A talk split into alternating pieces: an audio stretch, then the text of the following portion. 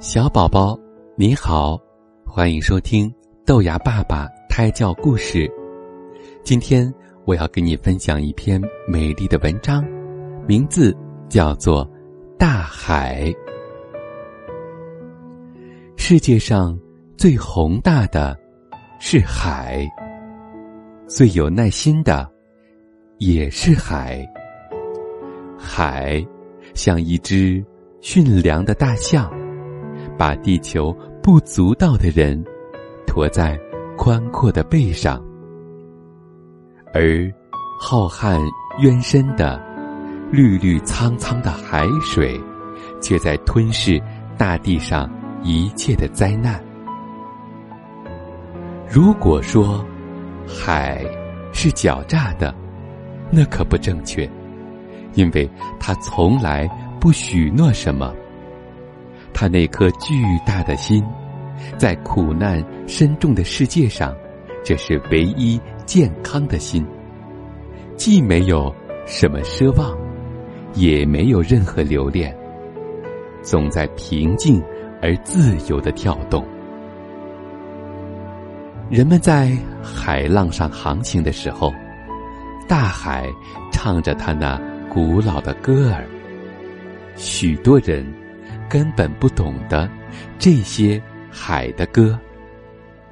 不过，对于听到这种歌声的人来说，感觉是各不相同的。因为大海对每一个迎面相逢的人，用的是各种特殊的语言。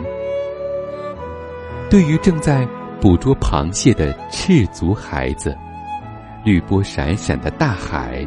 露出一副笑脸，在轮船面前，大海涌起蓝色的狂涛，把清凉的咸味的飞沫抛上甲板。在海岸边，浓浊的灰色的巨浪摔得粉碎，人们困乏的眼睛久久的望着。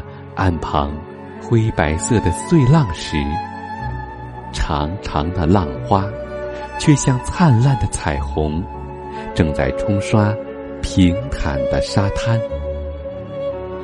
在惊涛拍岸的隆隆声中，有一种神秘的意味儿。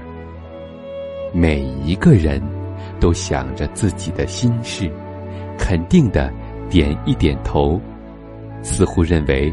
海是他的朋友，这位朋友什么都知道，什么都记得。今天的散文出自挪威作家亚历山大·基兰。